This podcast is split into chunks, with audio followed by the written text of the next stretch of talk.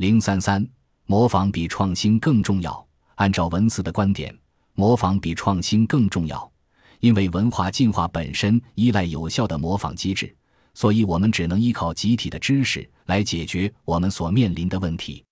模仿是文明进化的基础，没有模仿，也就不会有文化的积累。这能让一个群体拥有更加丰富多样的文化。通过模仿，人类创造了现今世界。而要有效的模仿，就要向别人学习，把别人的有用的成果或者经验用于自己。利用他人经验是获取信息的最佳方式。文斯举例说，当我们决定要去哪家餐厅吃饭时，我们不需要尝遍所有餐厅，只需要看看大多数人的选择就行。然而，现实就是那么可笑。我们看到有许许多多的例子，明明我们知道那些行之有效的制度、观念和思想可以模仿，走一条笔直的新路而达到我们的目的，但是我们却在创新探索的旗号下走的是曲折甚至是沉浮的老路。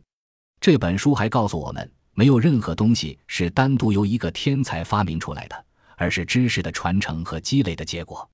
创新和发现。通常是出于偶然，或是现有技术反复改进和组合的结果。如果幻想一个个体、一个民族、一个国家要自我创造出一切东西，那是荒唐可笑的。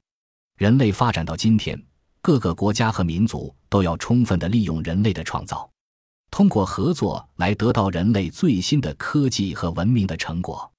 那种自己要创造一切的想法是无知的。这和要回到自给自足的年代是一个性质，有多样性才会有创新。放眼世界，存活下来的族群都拥有足够多样的基因，同时还有一个规模足够庞大的社会网络，保证文化学习的复杂性。一个族群的规模越大，就越有集体智慧，因为族群内会有更多思想的碰撞，就会形成更多的创新。文斯以羽毛剑的发明为例进行了论证。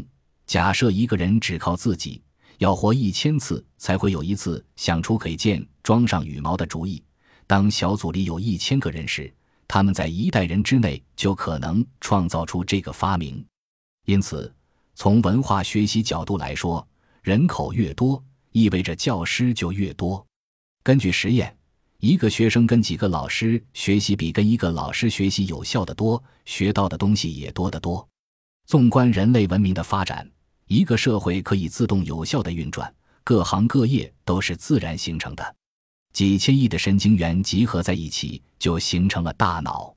它们集合在一起，就会有序的工作，并不需要一个所谓的总指挥，而是各部分自动的发挥着作用。那么，怎样才能很好的发挥作用呢？那么，就是要遵循各种自然形成的规范。人类大脑的组成原理。也可以用来理解我们复杂的社会。很多人都不明白一个道理：成天幻想着作为中枢的国家机器来包办一切。这些人崇尚权力，钟情于集中力量办大事，是完全违背人类文明发展规律的。历史反复证明了，那些最庞大的帝国，且不论他们在征战的过程中千千万万生命的代价，就是从文化和文明的发展来看。他们也是人类文明的绊脚石。